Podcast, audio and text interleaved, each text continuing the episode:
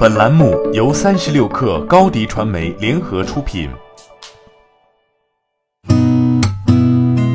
八点一刻，听互联网圈的新鲜事儿。今天是二零一九年五月二十七号，星期一。您好，我是金盛。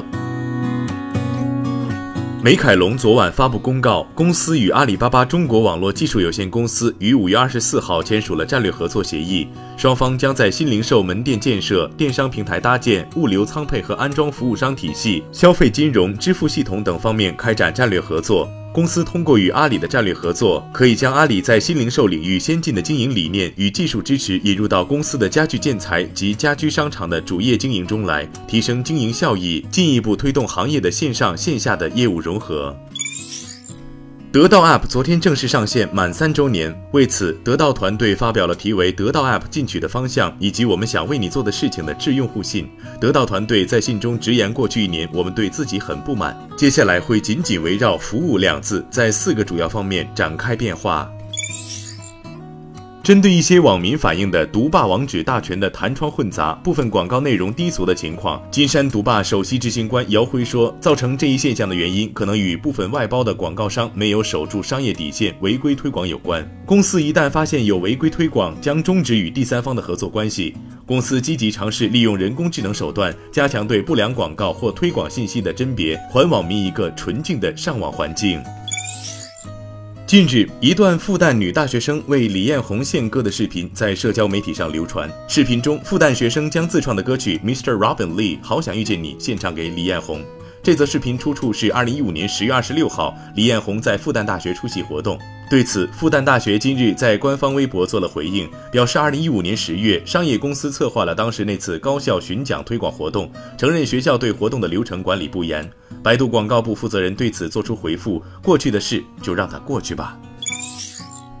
本来去年就可能上线的滴滴酒店旅游业务，已经在内部暂停探索孵化。目前，酒店旅游业务负责人已转岗到 GR 部门，而内部员工也基本都转岗或者被优化裁员。滴滴官方对此不予回应。有内部人士分析称，滴滴酒店旅行业务的暂停孵化，可能是因为探索了一段时间，发现模式很难跑通。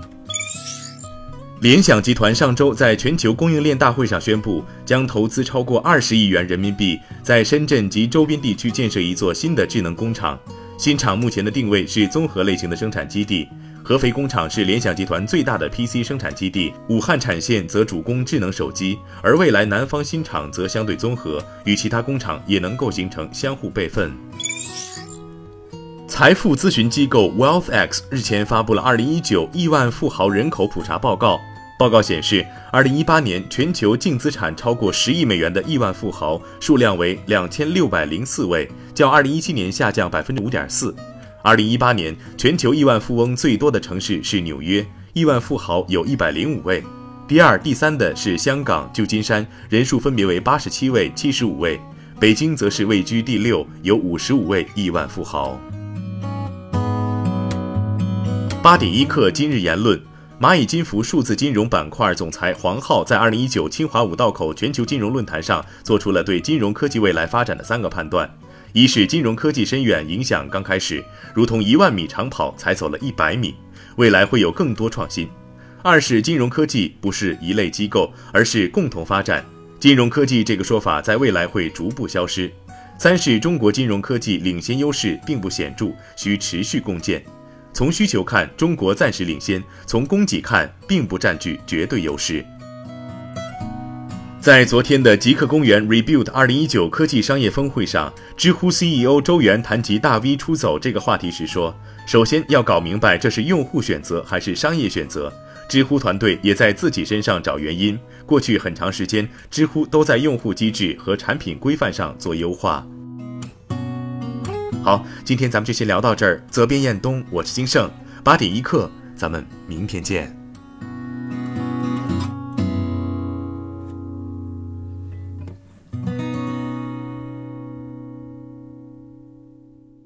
欢迎添加小课微信，微信 ID 是 s u p e r 三六 k 二 super 三十六课，加入我们的课友群，一起交流成长吧。